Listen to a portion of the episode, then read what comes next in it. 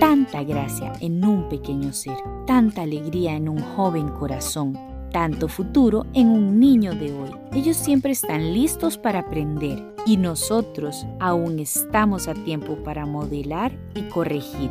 Ellos tienen puestos sus ojos en nosotros. No lo echemos a perder.